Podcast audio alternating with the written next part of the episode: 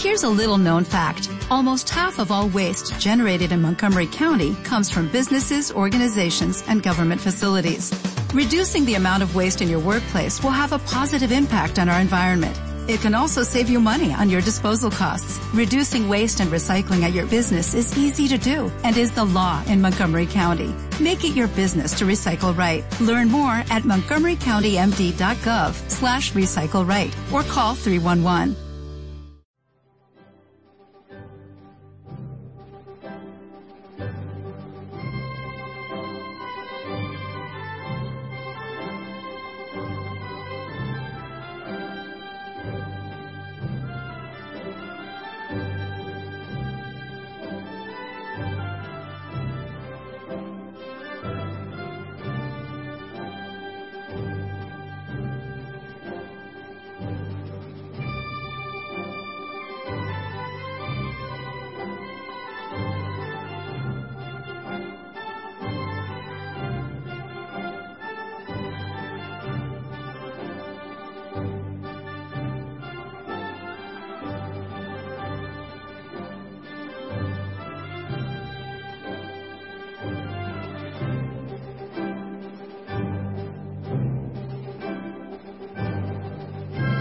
Buenos días, queridos oyentes. Hoy es lunes 21 de abril de 2014, soy Baldomero Castilla y empezamos un nuevo programa de Radio Libertad Constituyente. Estamos aquí una vez más en Semosaguas con nuestro amigo y, y maestro don Antonio. ¿Qué tal está esta mañana, don Antonio? Estoy mejor de la boca, que es lo último que me aquejaba por el flemón de una muela. Estoy mejor y ya iré al dentista el jueves para ya acabar con ese pequeño problema. Muy bien. Pero bien, un día maravilloso, está cayendo una lluvia suave, suave, de casi de primavera o verano, porque la temperatura es formidable. Y la verdad es que tengo una felicidad de estar hablando a mis amigos desde en mi casa, con viendo el césped, la lluvia, las flores, que ya han, las bugambilias ya han florecido.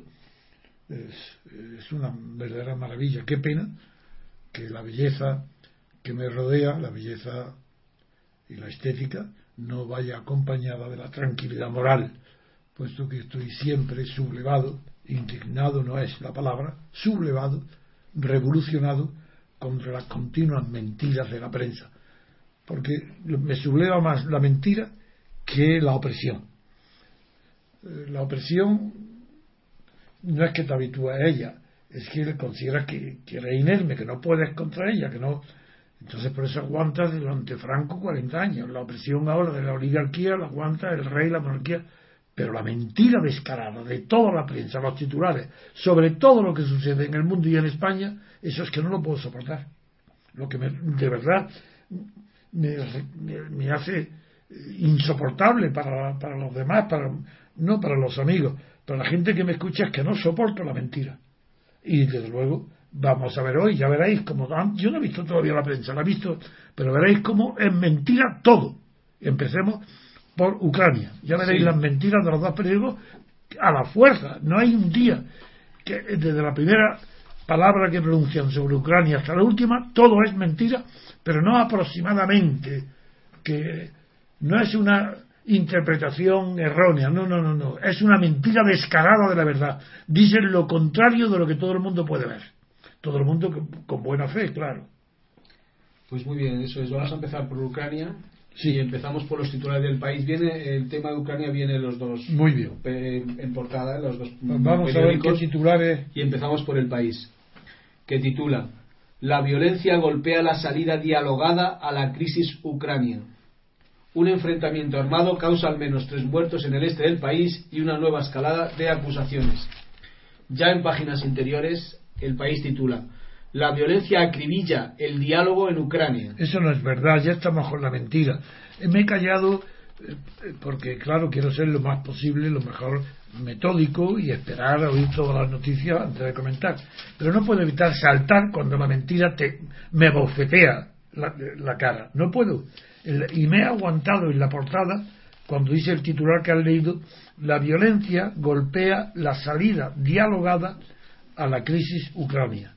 Pues eso de salida dialogada no, no sé lo que quiere decir. Porque hasta ahora lo que ha golpeado la, la violencia, que son esos tres muertos en un, en un puesto En un control, sí, de, control. Sí, de entrada en la ciudad. sí. Sí, de, de Donetsk, esos tres muertos, es violencia, evidentemente. Pero lo que golpea no es la salida dialogada a la crisis ucrania, porque hasta ahora la salida que se ha vislum- vislumbrado y firmado y acordado, no es, eso no se le llama diálogo, eso se llama pacto. Que el pacto sea resultado de un diálogo, de acuerdo, pero lo que está en vigor, lo que ha terminado con un pacto.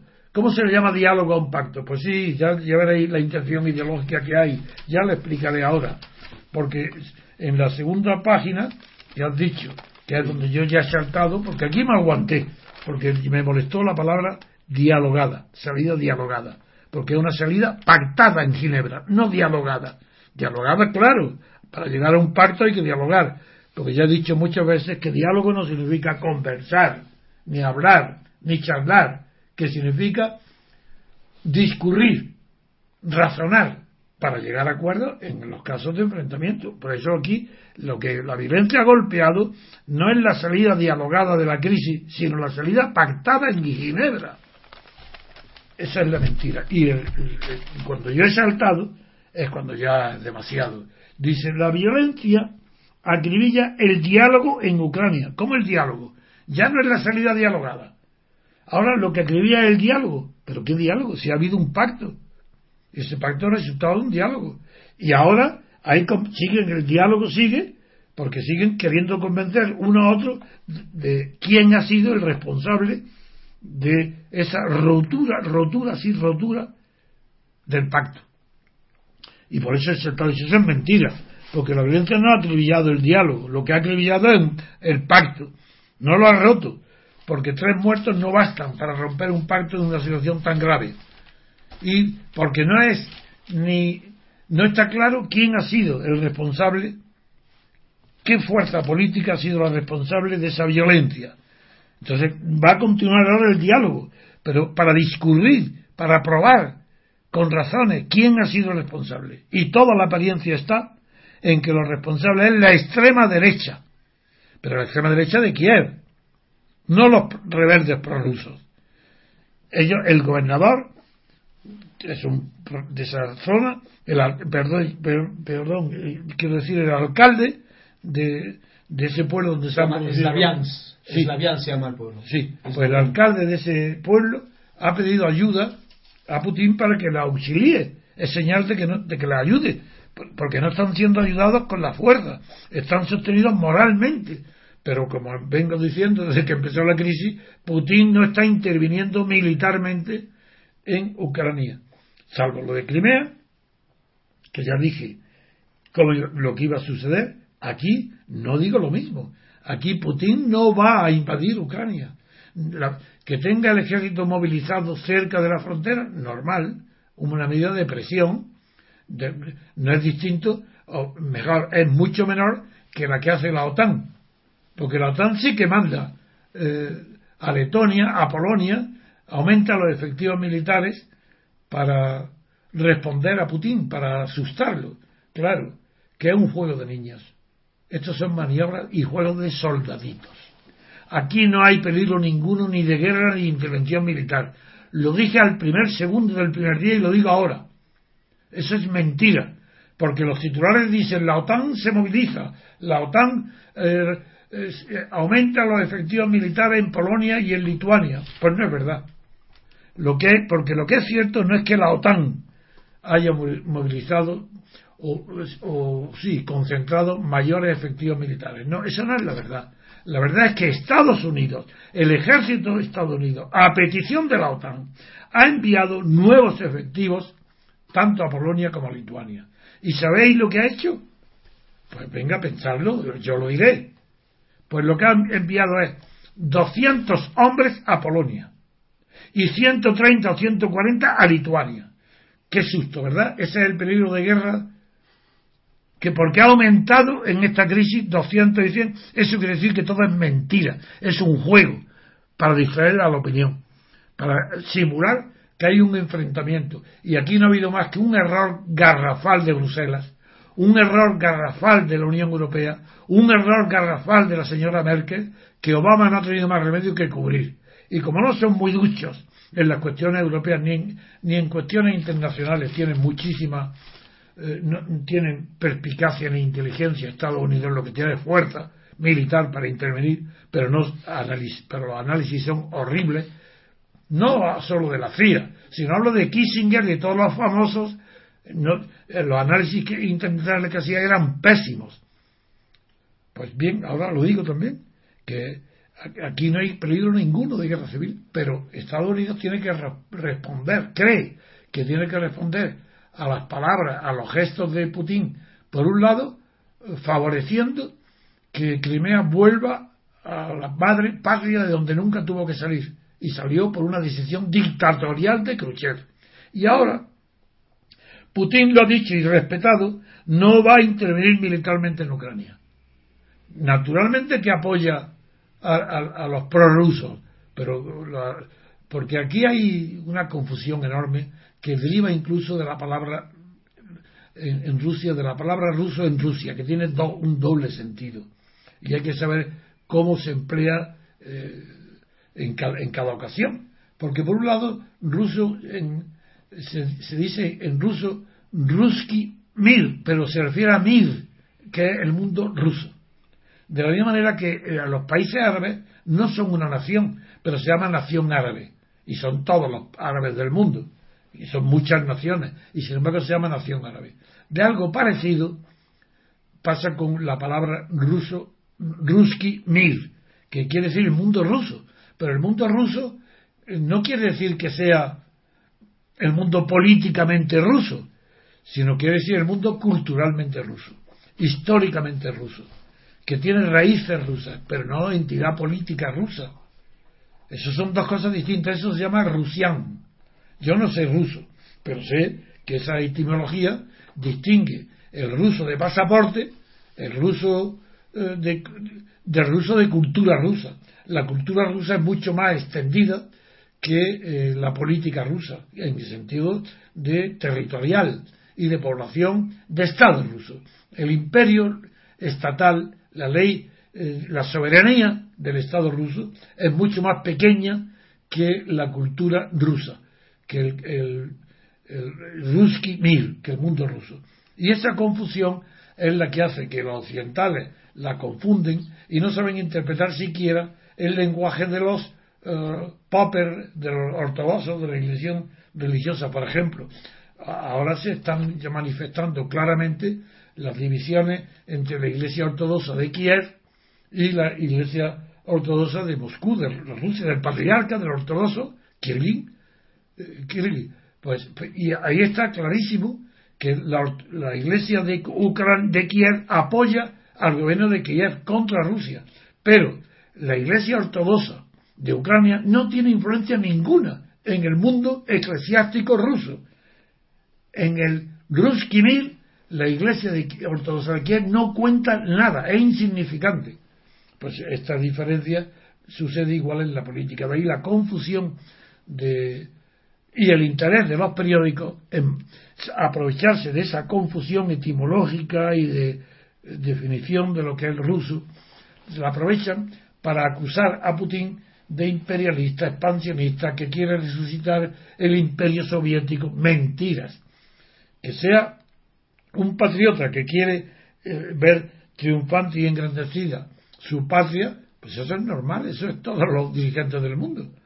Pero eso es una cosa y otra cosa es confundir, como dice el, el, país, que lo que hay una violencia, porque el país, y veremos que el mundo también quizás, en el mundo dice lo de diálogo la palabra diálogo no. No, en el mundo habla, lo titula, los prorrusos piden soldados a Putin tras la ruptura de la tregua, ese es el titular de, ah, la página. Ah, muy bien, ¿ves? Bueno, pero es igual, me, me vale, porque dice ruptura de la tregua, mentira, pero, si es que no falla, pero ¿qué tregua ha habido?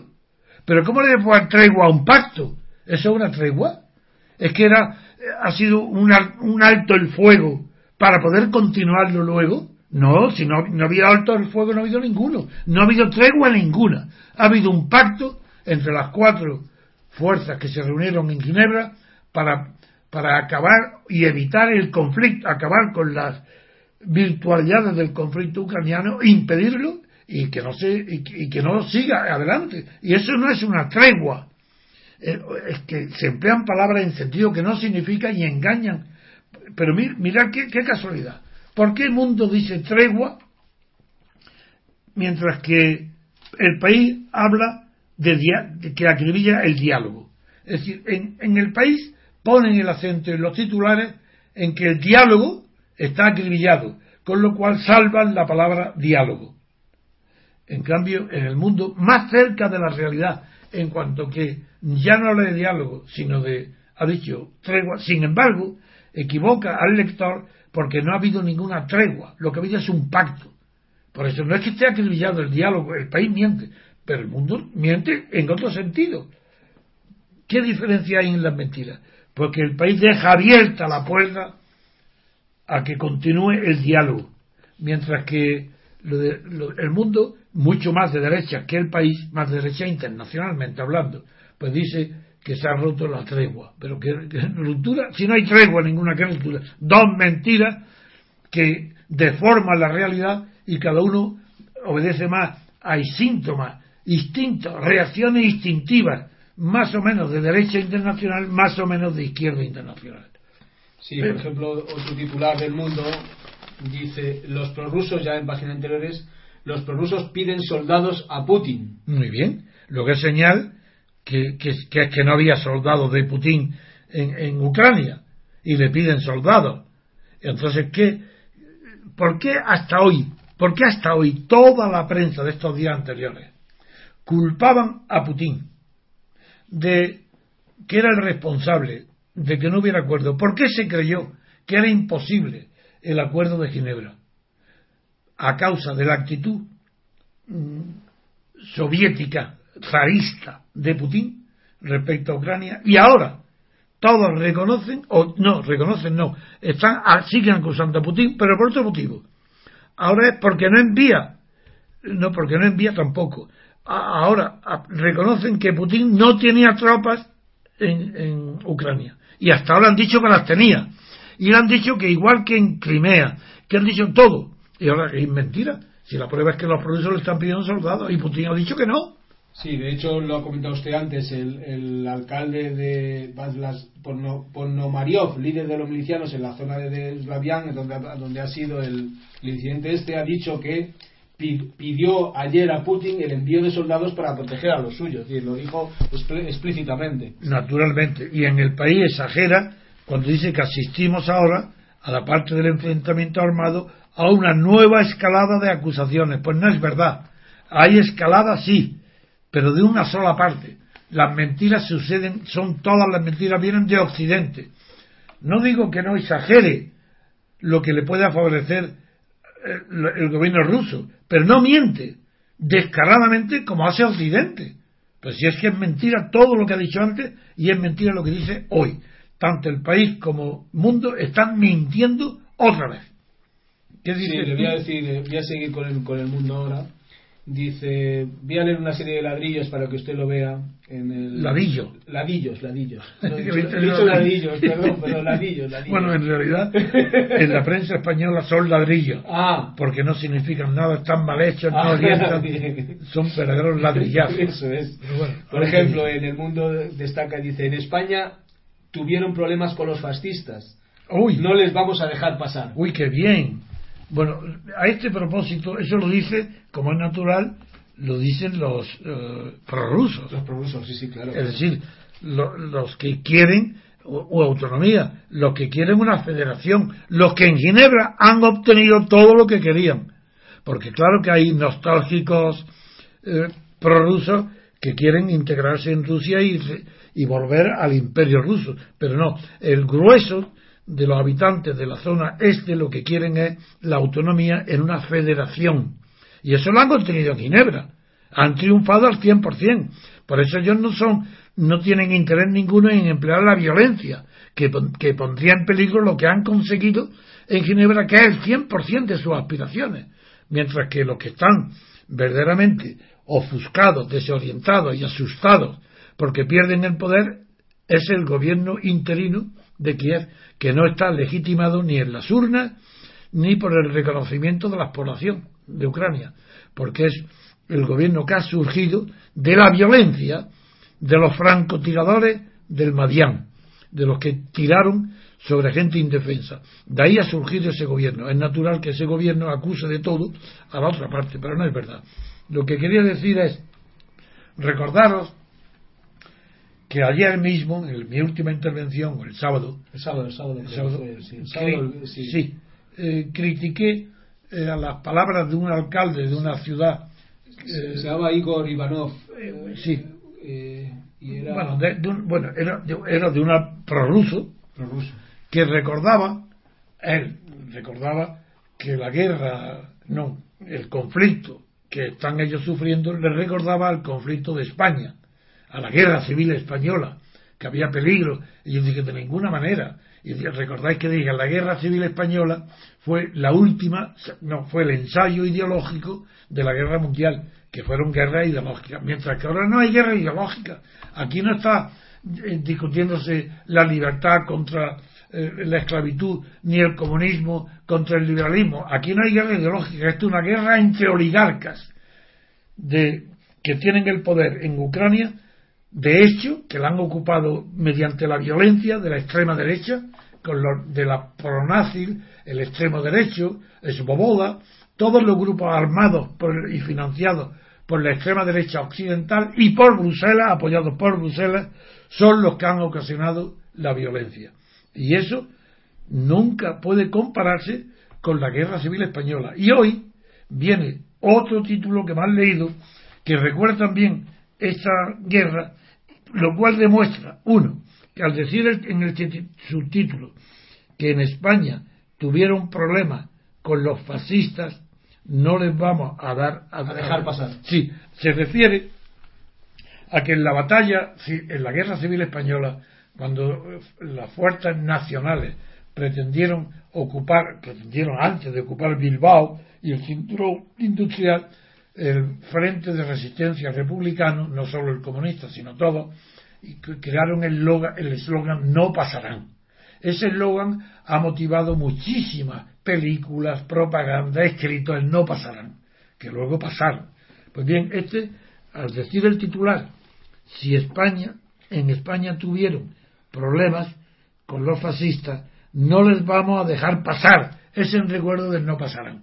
Pero eso es metafórico, accidental y desde luego no tiene nada que ver con la guerra civil, lo que hoy está pasando en eh, Ucrania.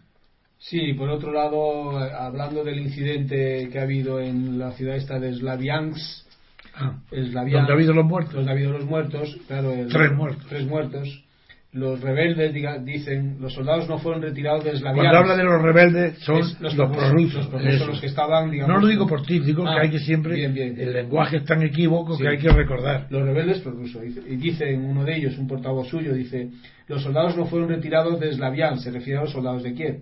Se anunció que la operación lanzada por la Junta de Kiev continuaría, y ahí está el resultado: la sangre de civiles inocentes.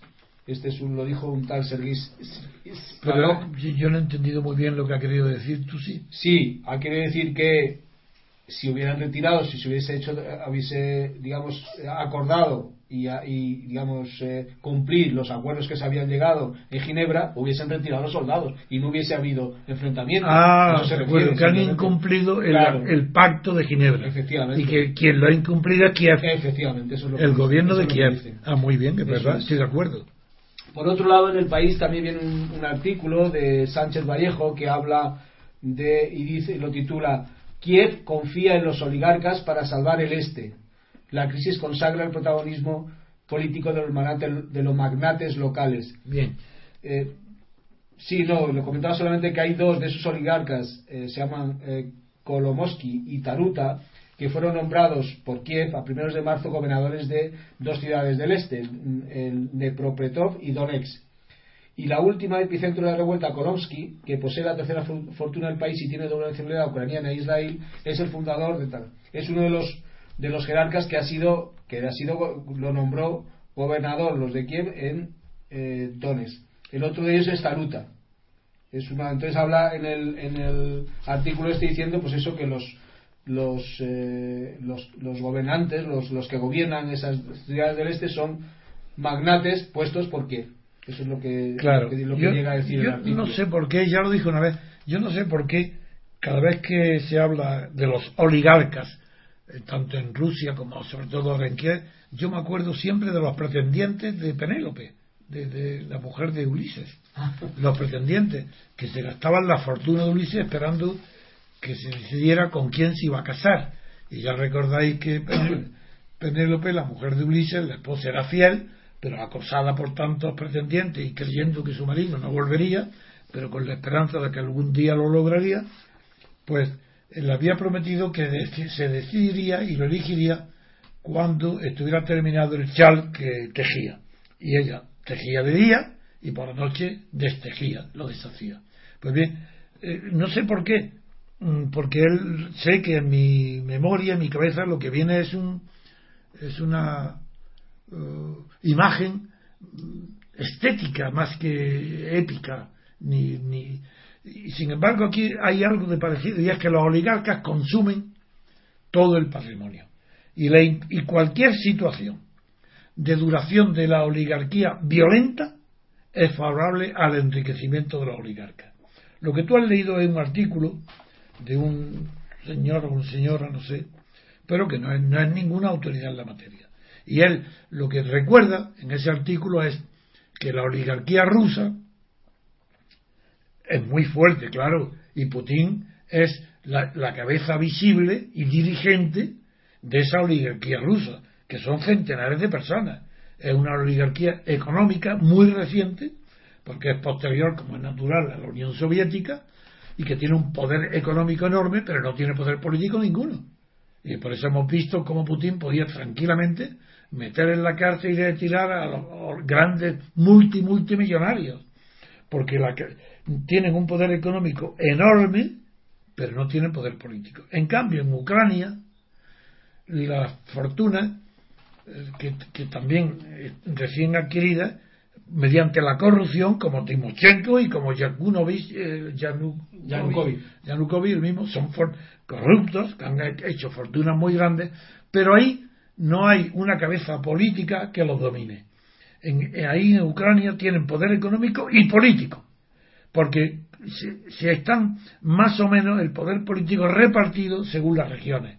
Por eso creen que la oligarquía en, en Ucrania, a diferencia de la oligarquía en Estados Unidos y en Rusia, porque la oligarquía de Estados Unidos no tiene poder político, tiene poder económico. De ahí la confusión tan enorme que hay entre eh, cuando se califica un sistema político de oligarca. Por supuesto que en Estados Unidos la oligarquía tiene un poder enorme de las corporaciones, son los dueños de la economía, pero poder político están completamente subordinado al poder político de los, del partido triunfador. El presidente tiene mucho más poder que todas las oligarquías de Estados Unidos. Por eso se equivocan.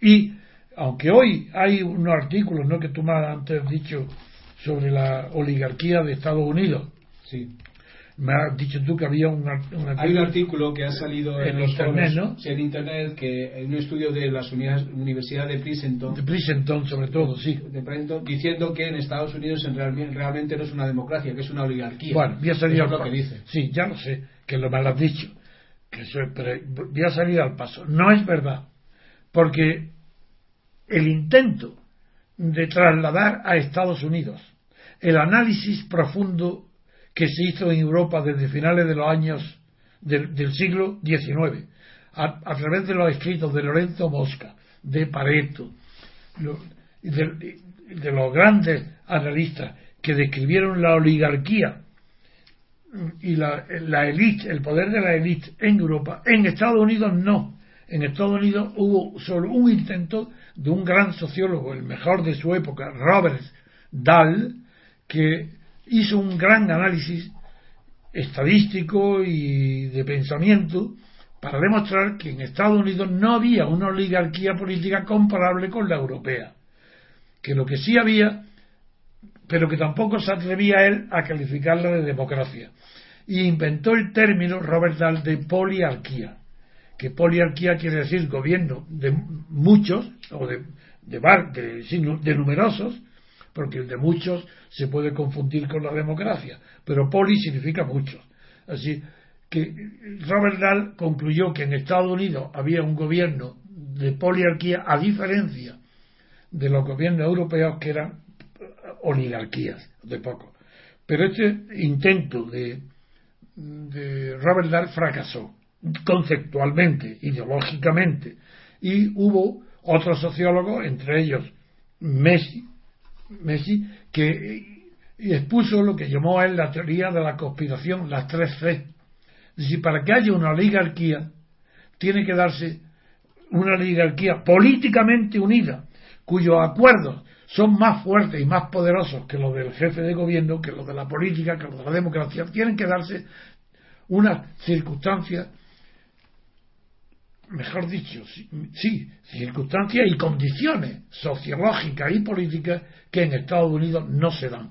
En ese estudio se habló de los tres Cs, que es la conspiración, la coordinación, y esas tres Cs, para que se pueda hablar de oligarquía, no se dan en la clase política de Estados Unidos. Sí se dan en la clase política española. Por ejemplo, eh, un ejemplo, el encono, la virulencia, la guerra entre el Partido Republicano y el Partido Demócrata a partir de Obama, de cuando la elección, demuestra que allí no hay una conspiración ni una coordinación del poder político para imponer una, en una clase política imponer una oligarquía. No, allí hay guerra de verdad, pero guerra política, por medios pacíficos. Mientras que en, en, España el entendimiento de la clase política, es decir, la unión, el entendimiento, el consenso, es la prueba del 9. Para decir, en España lo que hay es una oligarquía. Si no hubiera oligarquía, ni, ni se habría inventado la palabra consenso eso es imposible en el mundo anglosajón. Si hay consenso es porque hay un acuerdo tácito de poner la clase política por encima de los gobernados. Primero el interés de clase política, ese es el consenso. Por eso se llama consenso de la clase política, no del pueblo. Pues yo niego siempre desde hace, desde que murió Franco que en España haya derecha ni izquierda. Todo lo que hay en España es derecha política, todo porque no hay más que bloque constitucional. Y el que no está en ese bloque está en el infierno. Hay, aquí no hay más que consenso de los partidos políticos. Y la gran ambición de los Rosa Díaz, la gran ambición de Ciudadanos, de los Rivera, o de nuevos partidos como Vox, o de esto que ayer critiqué de este profesor joven, irresponsable e ignorante llamado Pablo Iglesias. No, eso quieren ¿Qué es lo que quieren ellos? ¿Romper la baraja? De ninguna manera. Quieren entrar dentro del juego y ser reconocidos para formar parte del bloque constitucional. Ya da igual que presuman de ultraizquierda, da lo mismo. Desde el momento en que admiten, se oponen, critican a los que creemos que este régimen, como todos los regímenes que no son sistemas, este régimen de poder, solo no puede ser jamás reformado desde dentro, el que se opone a eso está a favor del régimen de poder. Es decir, hoy Pablo Iglesias es un monárquico de Juan Carlos exactamente igual que el Partido Comunista. Son, están defendiendo de hecho lo que hay y niegan la posibilidad de que pueda haber otra eh, acción política diferente a la que ellos pregonan. Ellos quieren participar, votar en las elecciones una persona demócrata dice no, no se puede, la historia demuestra que jamás se ha podido reformar ningún sistema, ningún régimen de poder desde dentro. Por tanto, lo que hay que hacer es abstenerse. ¿Qué vale la contestación de estos pobres ingenuos? ¿Qué contestan? ¿Qué nos contestan para oponerse a nosotros? Diciendo, pero ¿qué? Nos tachan de ingenuos, porque dicen, creen que somos tan tontos de creer que, que si la abstención llega a un 60, a un 70% caen los gobiernos. Eso no jamás lo he dicho yo, jamás lo dicen mis partidarios. Lo que dicen es que el poder necesita dos condiciones, legitimidad y legalidad. Y no votando se le quita legitimidad y queda la legalidad. Y esa legalidad es tan frágil cuando no tiene legitimidad, que cualquier movimiento en la calle precisamente, cualquier manifestación, esas que apoya Pablo Iglesias y compañía, esa, la más pequeña, provoca la caída del gobierno. Y esa caída del gobierno lo que provoca es la apertura de un proceso constituyente, de un periodo donde la fuerza verdadera la tendrá la libertad constituyente, no un grupo, donde la tendrán los gobernados. Y es por eso estos son enemigos del pueblo, son cuanto más de izquierda tengan sus palabras, más enemigos son de la libertad. Porque no se puede predicar nada favorable a este sistema, apoyar a los movimientos que parecen de izquierda, porque son sociales, o mejor dicho, están eh, patrocinados por los más necesitados, por eso se cree que son de izquierda, cuando para mí no hay nadie de izquierda que no empiece reclamando la libertad. Aquel que no tenga en primer lugar la, la libertad no es de izquierda, porque para ser de izquierda lo primero es la condición sine qua non sin la cual jamás se puede llegar ni aproximarse a la igualdad social. Y esa condición sine qua non se llama libertad colectiva, libertad política. Sin libertad política jamás se puede llegar a nada parecido a la igualdad. Porque la igualdad de derechos ni, y la de oportunidades o de condiciones ni siquiera se pueden alcanzar si no hay libertad política total. Con esto no es una desviación, es que quiero decir que Rusia Putin tiene el poder político de la oligarquía rusa, de la oligarquía económica. En Kiev nadie tiene el poder político de la oligarquía. Y son los oligarcas de Ucrania los que, según las provincias, tienen el poder. Y los del este es natural que estén al lado de favorecer las posiciones rusas. Es lógico, porque es donde se habla ruso, donde hay más partidarios de Rusia y donde hay una minoría que quiere integrarse con Rusia. Pero Putin no escucha esos cantos de sirena, porque sabe que es un peligro enorme para él y para su propio país. Y no, solamente para terminar ya el tema este, don Antonio, hay un artículo de Stefan Meister, que es, según viene el mundo, que según dice el mundo es un experto en relaciones exteriores en, el centro de Europa. ¿Pero experto de dónde? ¿Es Meister alemán? Es alemán, es alemán, sí.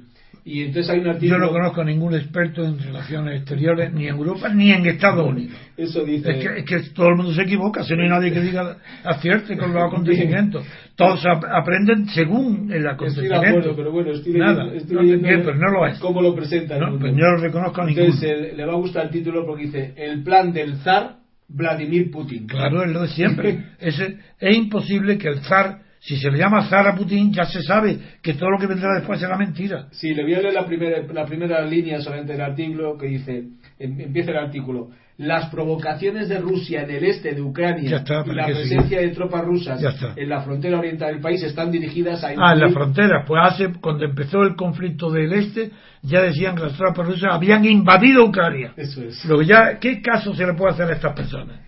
Dice, solamente acabo, de decir, están dirigidas a influir en las negociaciones con la UE y Estados Unidos sobre el futuro de Ucrania.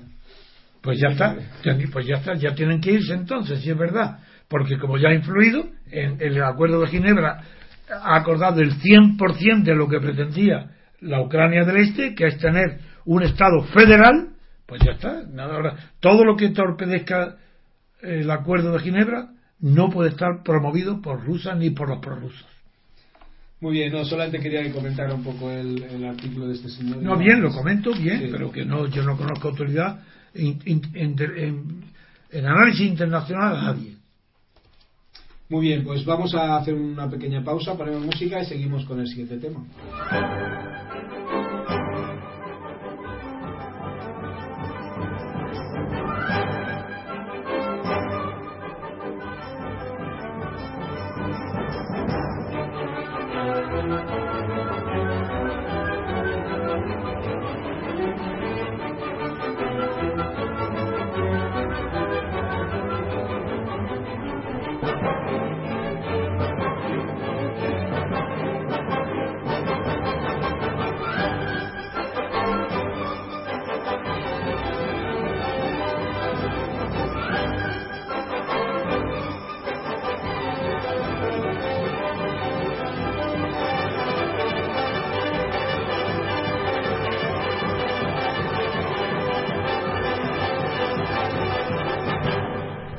Bueno, el siguiente tema vamos a, dedicarlo al tema independentista, pero esta vez no de Cataluña, sino del País Vascongadas. Recuerden ustedes que ayer fue se celebró el Averi, el, Aquel Aguna. El Averi Aguna, sí, de, se celebra una vez al año.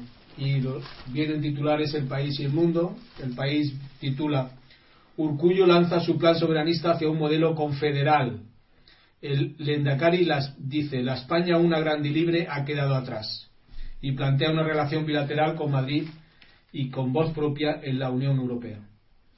Bien, voy a, explicar una vez más, aunque mm, no siempre de la mismo, con el mismo enfoque, la diferencia entre un Estado confederal y un Estado federal. Porque es verdad que Urcullo, para marcar sus diferencias con, con los separatismo catalán, está solicitando, pidiendo y argumentando que lo que ellos buscan no es una, una independencia total, sino un Estado confederal, creyendo que la palabra Estado confederal es compatible con estar unido a España y con estar, por tanto, eh, integrado en la Unión Europea. Gravísimo error. Primero, Estado confederal implica Estado propio, Estado separado, distinto. Primer error de Urcullo. Error de concepto. Es que digo que son tan ignorantes que no saben en qué se diferencia un Estado confederal y un Estado federal. Por ejemplo, Estados Unidos, en la guerra, antes de, cuando ganó la guerra eh, de independencia contra Inglaterra, hizo una constitución en la que 13 estados se confederaron y era la confederación. La fuerza de la confederación es la que regía la unidad del destino histórico e internacional de los, de los nuevos Estados Unidos. Pero llegó un momento en que fracasó. Hasta tal punto fracasó la constitución confederal de los Estados Unidos que el mundo empresarial y económico llegó a paralizarse porque el Estado confederal no tenía medios para hacer cumplir los contratos con el Estado. Y eh, el descontento de los empresarios, de los agricultores de aquella época, de los granjeros y de toda la, toda la minería, de toda la industria y de la industria pesquera, todo era una permanente reclamación y una petición unánime de que a Filadelfia se acudieran los congresistas para modificar la constitución confederal por otra nueva constitución, no sabían cómo todavía, pero que diera poderes suficientes al Estado para poder exigir el pago de las deudas a los deudores. Que la gente pudiera cobrar sus deudas cuando contrataba con el Estado, que pudiera cobrar sus créditos. Bien, de ahí, en Filadelfia, eh, se produjo el fenómeno que tanto admiró a Tocqueville y a mí, me sigan mirando, que los mismos que habían promovido la independencia de Estados Unidos frente a Inglaterra a través de una constitución confederada o confederal, esos mismos, llamados padres de la patria, se dieron cuenta del error inmenso que habían cometido por ignorancia, no, no por otra, no de mala fe, por ignorancia de la ciencia constitucional, y revolviéndose contra su propia obra, ellos mismos la destruyeron en Filadelfia. Destruyeron el confederalismo, la confederación.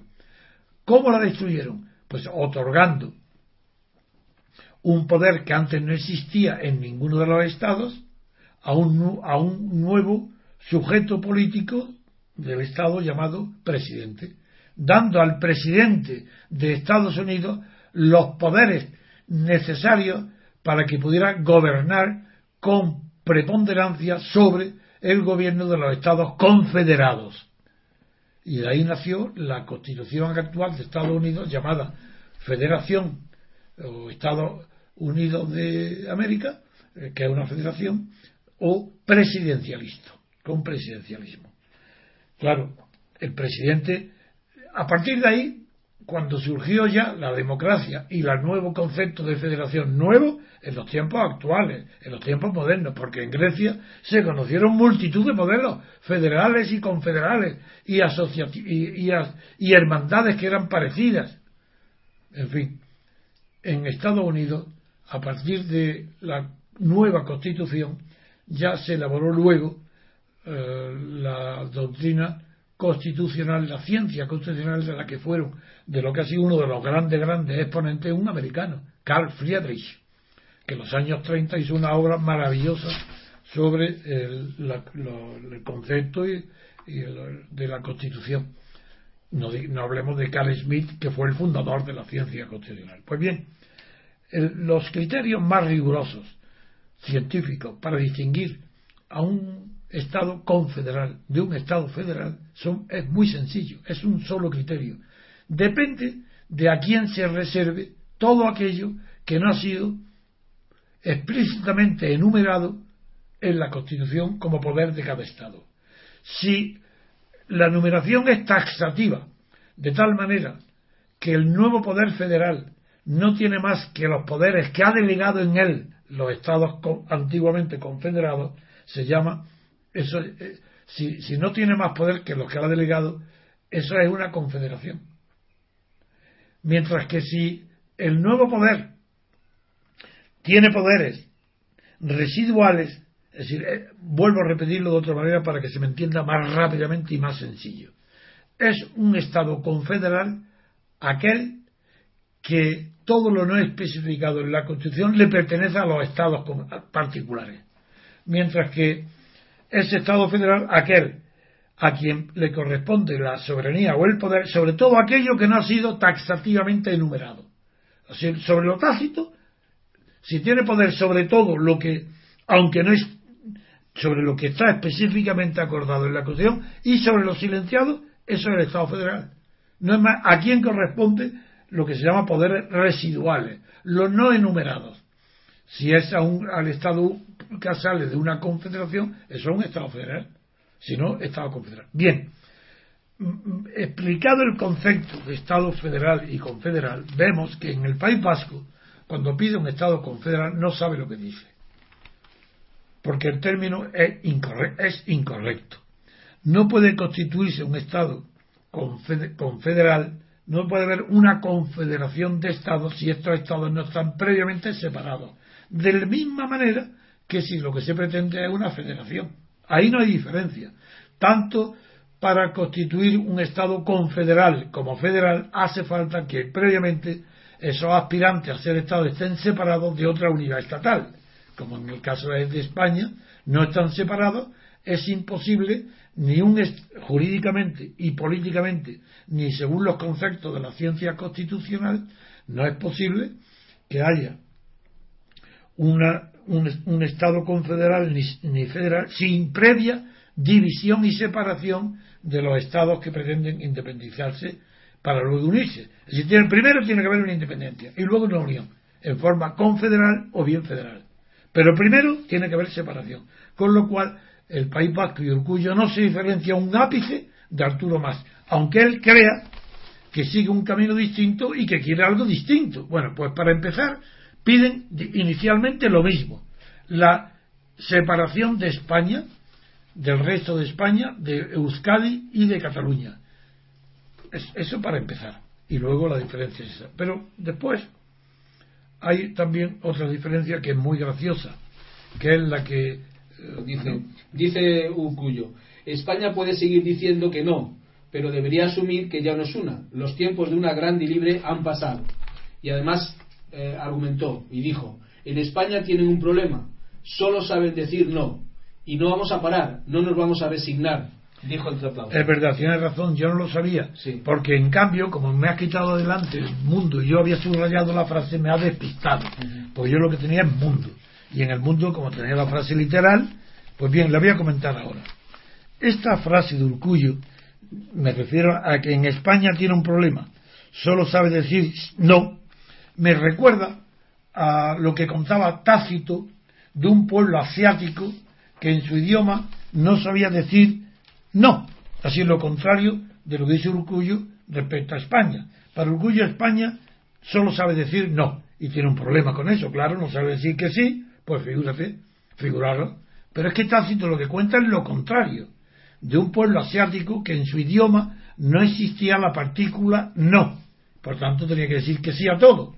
Y ese fue, lo explicó, según Tácito, fue el secreto de por qué ese pueblo asiático duró toda la historia suya, fue una dictadura.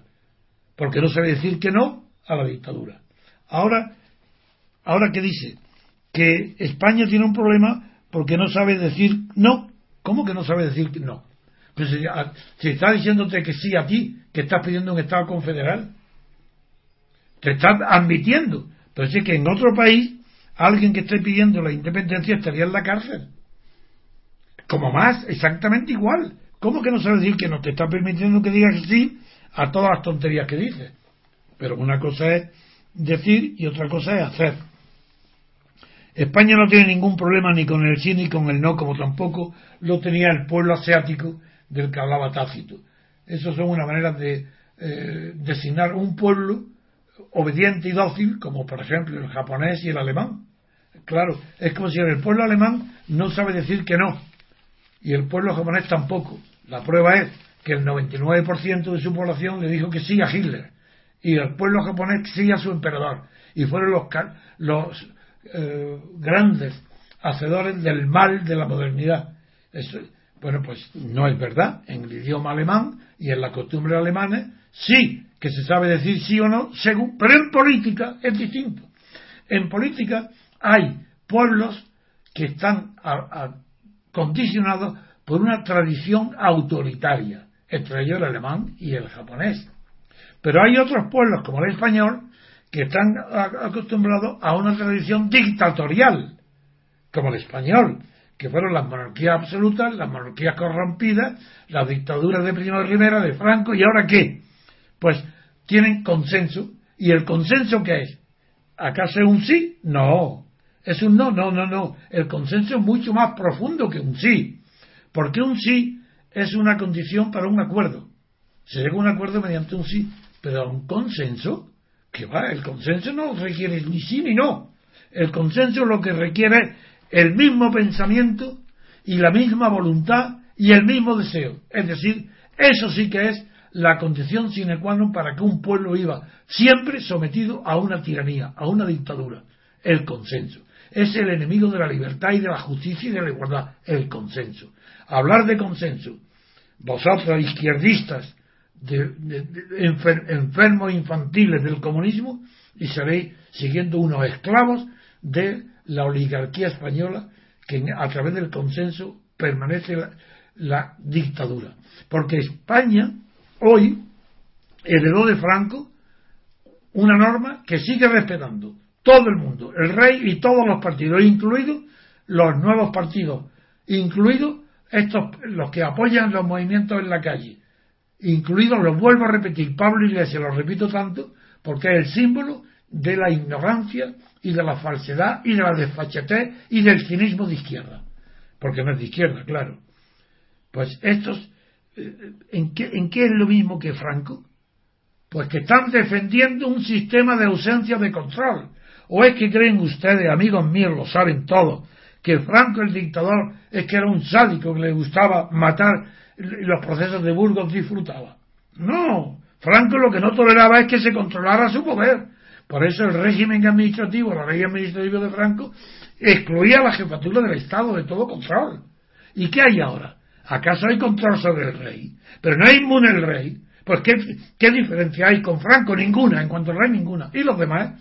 Pero es que no estáis hartos todos los días de ver la, cantidad de, de, impunidades, inmunidades indultos continuos. ¿No veis que es lo que este régimen no tolera, el actual, el régimen español de hoy?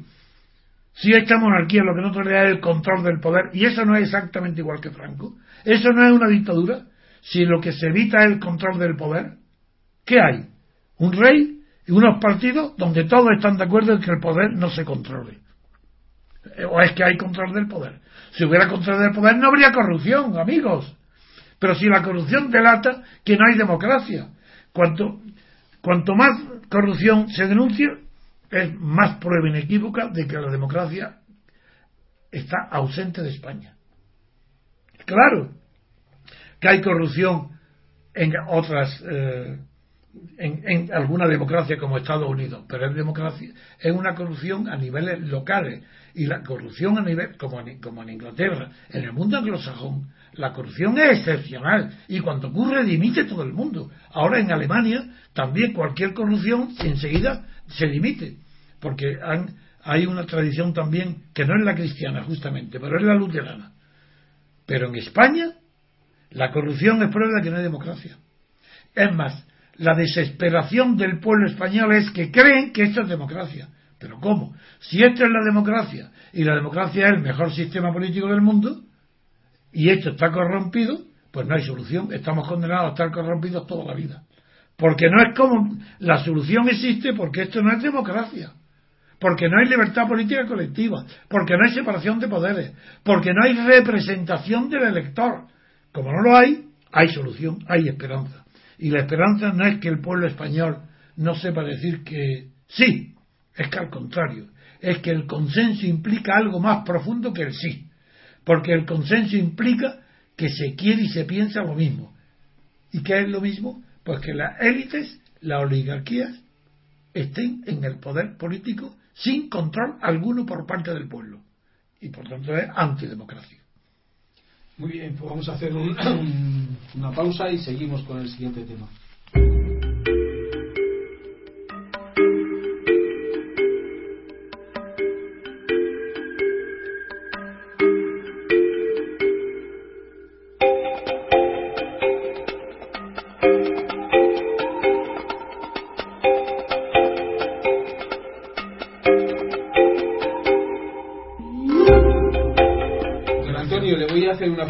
Porque hay uno de los partidos que se presentan a las europeas, que se llama Partido X, eh, defiende la, de una cosa que se llama democracia líquida. Y le voy a explicar lo que ellos consideran democracia líquida.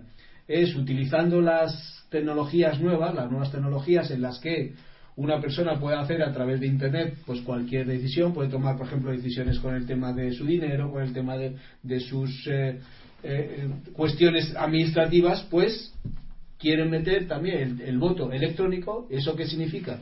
Significa que ellos, según ellos, la democracia líquida es que se vote todo el mundo por cualquier ley, cualquier ley que, que sea importante, pues que se emitan todo, todo, el, todo el mundo su voto de una forma automática. ellos lo que pretenden es sustituir las urnas por Internet. Eso es. Y con eso creen que se pueden resolver no solo los problemas grandes como son las elecciones, sino todos los problemas políticos. Así es. Si someter problemas municipales, regionales y estatales que se resuelvan todos mediante votación, una democracia directa por Internet. Eso es. A eso se le llama democracia cibernética, electrónica. Líquida le llaman ellos. Y ellos dicen líquida imitación del dinero. Sí. Que la moneda líquida de Internet sustituya a la moneda fraccionaria de los bancos y tal, etcétera. Conozco muy bien el tema.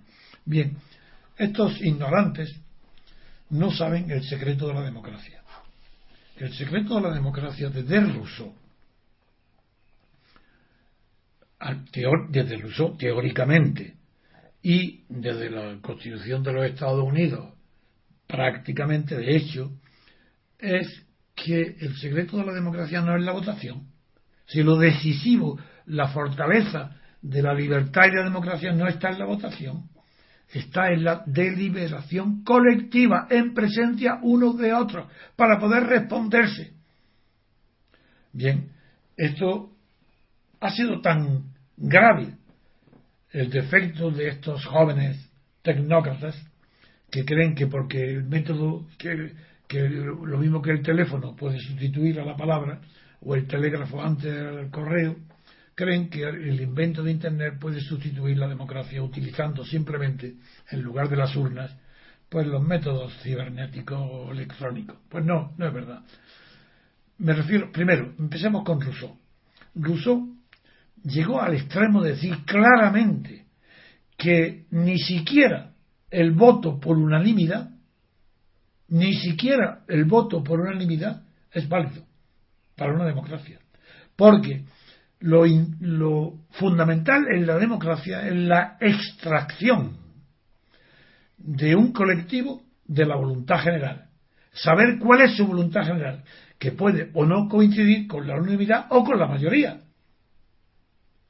Puede ser, lo que es difícil es que coincida con una minoría, pero no está excluido tampoco que a través de una deliberación se descubra que lo que defiende inicialmente una minoría, a través de la deliberación se descubra que eso es la voluntad general. Y eso lo dicen palabras literales de Rousseau, el ídolo de esta izquierda que, es la democracia directa. Pero si el soberano para el Rousseau es el pueblo, y no admitía ninguna. Es más, Rousseau era enemigo público número uno de la representación.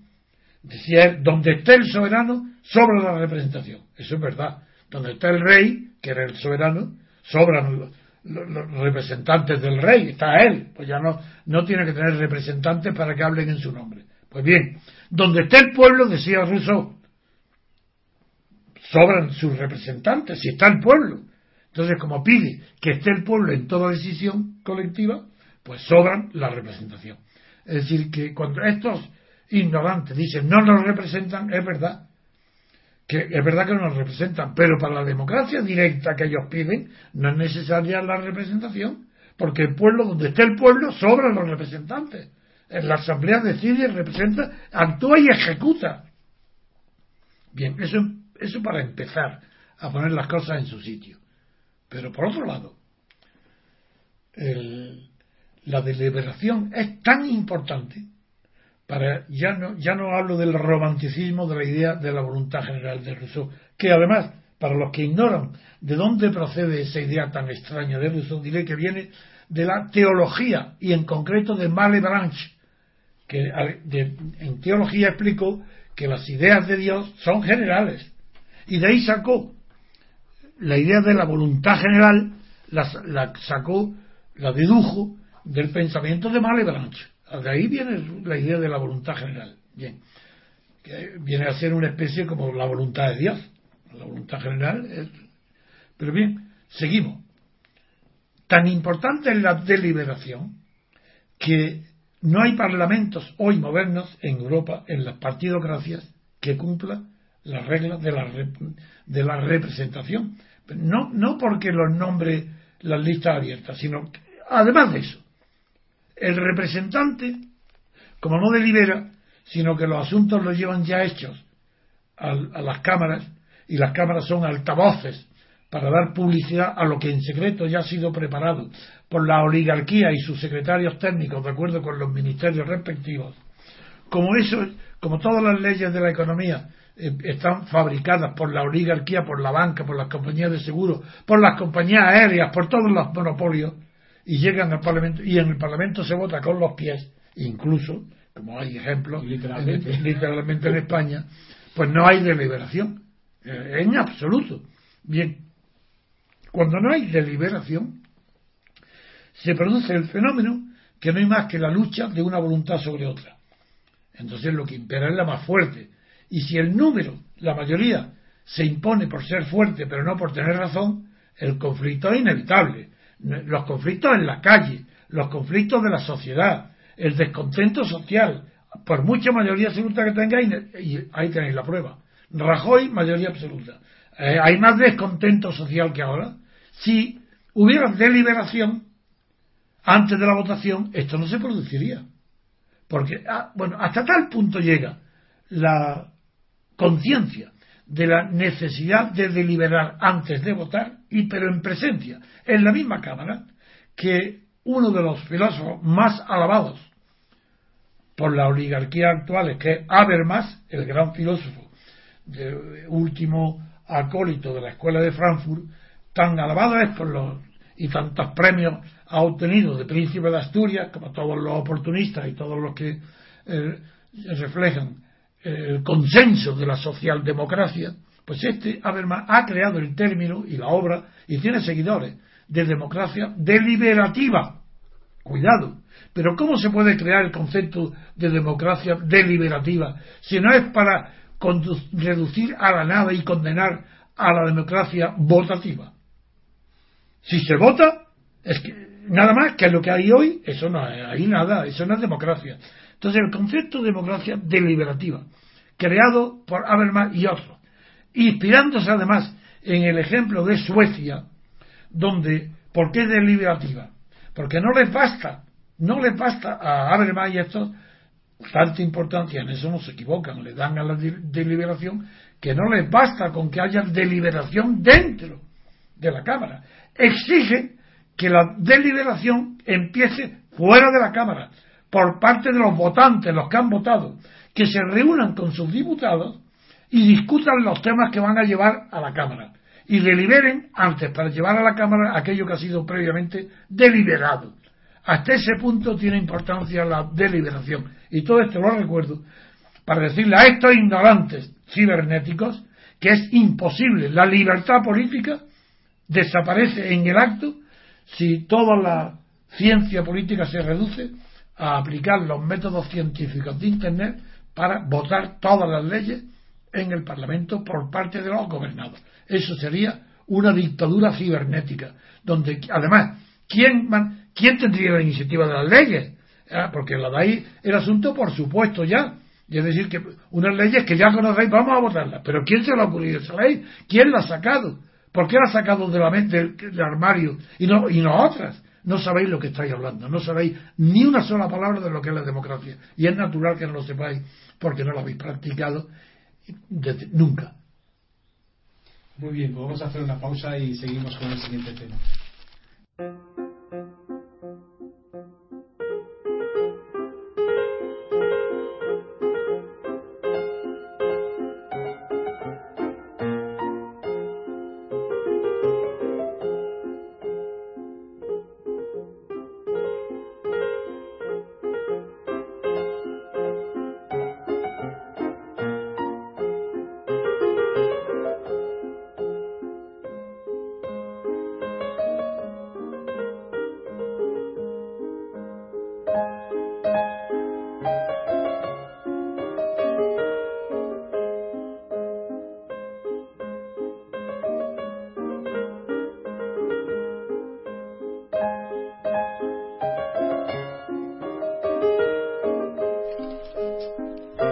Queridos oyentes, eh, con esta, con el siguiente asunto vamos a acabar el programa de hoy y vamos a comentar el sondeo que ha hecho el mundo y que lo publica en el periódico hoy sobre el desafío nacionalista. El sondeo lo ha hecho el mundo y Sigma 2.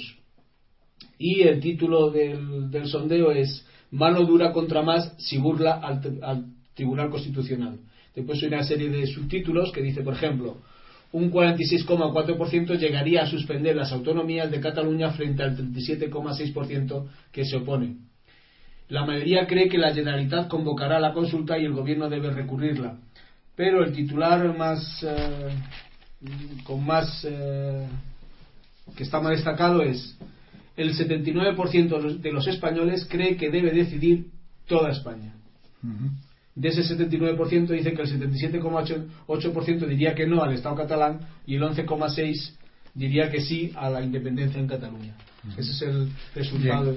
¿Y qué análisis tiene pues usted? Que hace mucho tiempo que vengo repitiendo que el derecho a decidir, entendido en abstracto, sin decir de qué se trata, mm, conduce a un anacoluto porque el derecho a decidir solamente puede darse sobre aquello que sea decidible, pero lo que es indecidible, sobre eso no se puede tener ningún derecho a decidir, porque los derechos son siempre razonables, siempre hay derecho entre varias opciones de tener derecho, hay una de ellas eh, que sobre las cuales una de esas opciones es algo sobre lo que se puede decidir. Pero en cuestiones morales y morales políticas, a diferencia del lenguaje metalógico, donde el derecho a decidir se refiere a aquellas disciplinas donde una vez elegido un fin ya no es discutible eh, ni negociable la elección de los medios para alcanzarlo, porque esa disciplina son axiomáticas, están axiomatizadas y elegido un fin, pues es científico el medio que hay para alcanzarlo, no depende de la voluntad sino depende del cálculo de decidibilidad que contiene la propia disciplina de lo decidible. Pero eso en política no, eso no se aplica, eso se ha aplicado en la matemática y en la lógica formal. Pero en las cuestiones morales y en las cuestiones políticas, desde luego, no se aplica la teoría decisionista.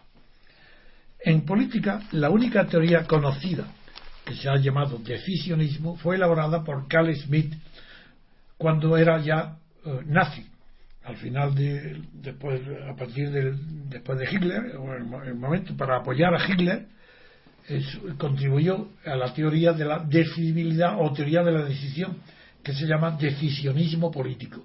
En España fue desarrollada por un catedrático Javier Conde que era discípulo de Carl Smith y incluso Jesús Fuello un falangista inteligente y bastante culto llegó a escribir algunos artículos próximos a esa doctrina aunque no llegó aceptarla del todo por la influencia que en él tenía el pensamiento inglés, sobre todo el de Bolingbroke. el derecho a decidir en política y moral no existe como tal derecho.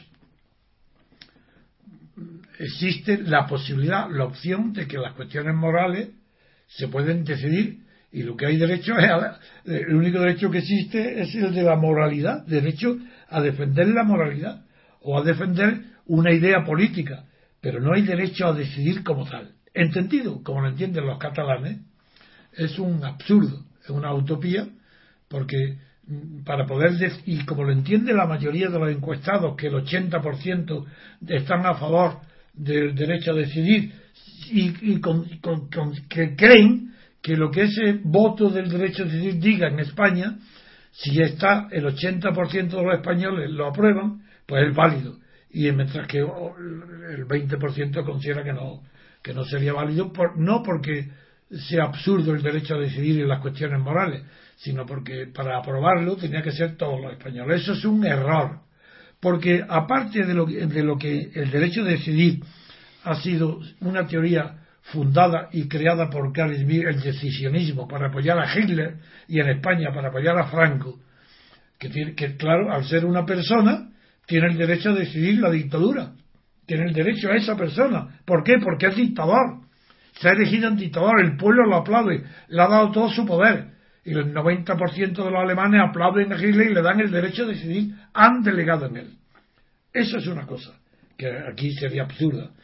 Y pero retirado ese significado, puesto que no hay una dictadura totalitaria para poder hoy en los catalanes imponer ningún derecho a decidir, queda la cuestión residual importantísima, que hay derecho a decidir sobre aquello que sea decidible por la voluntad, pero no aquello donde la voluntad no interviene.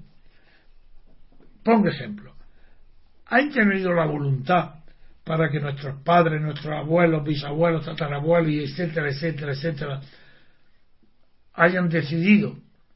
¿Existe la posibilidad que hayan decidido ser españoles? ¿Han decidido que nosotros seamos españoles? No han tenido ese derecho jamás, nunca. ¿Por qué? Porque es un derecho de existencia. La existencia de español implicaba ser español. No podía ser derecho a decidir ser español, porque eso hubiera sido un, un hecho de experiencia. Se tiene una experiencia, luego otra, ¿no? Es que ha habido, desde los reyes católicos, tenemos como hecho de existencia ser españoles. Luego eso no está sujeto a la democracia ni al derecho a decidir, porque está excluido. Solamente aquellos que como Ortega y Gasset o como Renan, no, Renan lo excluye, porque Renan decía que donde está la nación es en los cementerios. Por tanto, si la nación está en los cementerios, el derecho a decidir no lo tienen los muertos. Y en los muertos no eran catalanes, eran sí, eran catalanes, pero los muertos catalanes eran españoles y sabían que eran españoles y aceptaban que eran españoles y los tatarabuelos igual y los bajos lo mismo. Por lo tanto, si la cuestión de la nación está decidida en los cementerios, está excluido el derecho a decidir de los vivos para que los catalanes puedan tener derecho a decidir que ya no son españoles a partir de su decisión. Y si es el derecho de los vivos y no de los muertos, tampoco. Porque no pertenece al al dominio de las voluntades individuales el ser o no ser mm, mm, miembro de una determinada nación. Ser de una nación no por razones objetivas, heredadas por la geografía, la historia y también la sangre y la familia. Muy bien, pero no por razones subjetivas. Si no se puede ser español porque subjetivamente quiero serlo, sí. Hay un procedimiento especial para los que quieren adoptar la nacionalidad española siendo extranjeros. Y también hay un procedimiento individual para que el que sea español abandone su nacionalidad y elija la de otro país. Procedimientos individuales, pero no derechos colectivos que pueden ser sometidos a una votación. Eso es imposible. Por tanto, la encuesta de los españoles que el 80% eh, aceptarían votando a ellos a favor del derecho a decidir y que lo aceptarían, si el 80%, están equivocados el 80%. Porque ni el 1% tiene derecho a reconocer la decisión. Y por mucho, aunque el 100%, no el 80%, el 100% de los españoles reconociera el derecho de decidir de los catalanes, eso sería nulo de pleno derecho. Porque es someter a una decisión algo que no es decidible. Como sería, por ejemplo, que los españoles pasaran en 24 horas a ser asiáticos. Y decir de verdad, a partir de hoy votamos que los españoles queremos ser chinos. Y votamos que queremos ser chinos. Bueno, pues eso, igual que sería hacerme reír, pues igual de absurdo es que todos los españoles decidan que Cataluña se separe. Pero ¿quiénes son los españoles? Ni las voluntades para decidir cuestiones indecidibles, que han sido decididas por nosotros por siglos y siglos y siglos de historia, por siglos y siglos y siglos de, de matrimonio, guerras, eh, catástrofes, y donde nunca ha sido consultada la voluntad de nadie, para que ahora venga a decir, ahora nosotros, esta generación, quiere decidir que Cataluña no es España. ¿Ah, sí? ¿Hasta cuándo? Ah, y, y, y si dentro de 15 años, o de 10, o de 5, deciden lo contrario, ah, otro referéndum para que otros españoles digan, no, no, nos hemos equivocado, queremos que Cataluña vuelva a ser España. ¿O es que creéis alguno tiene la idiotez de pensar que los separatistas catalanes o vascos, si ganaran alguna vez el derecho a decidir y la independencia, concederían a los españoles y a sus propios habitantes un nuevo referéndum para decidir regresar al, al ámbito español? ¿Es que hay alguien tan estúpido? Pues eso significa la estupidez de la encuesta que somete al criterio de los españoles si aprueban o no el derecho a decidir de los catalanes. Muy bien, pues aquí acabamos el programa de hoy. Muchas gracias a los oyentes. Les recuerdo nuestra web www.diariorc.com y nuestro podcast en ivox.com. Y muchas gracias, don Antonio, y hasta el próximo día.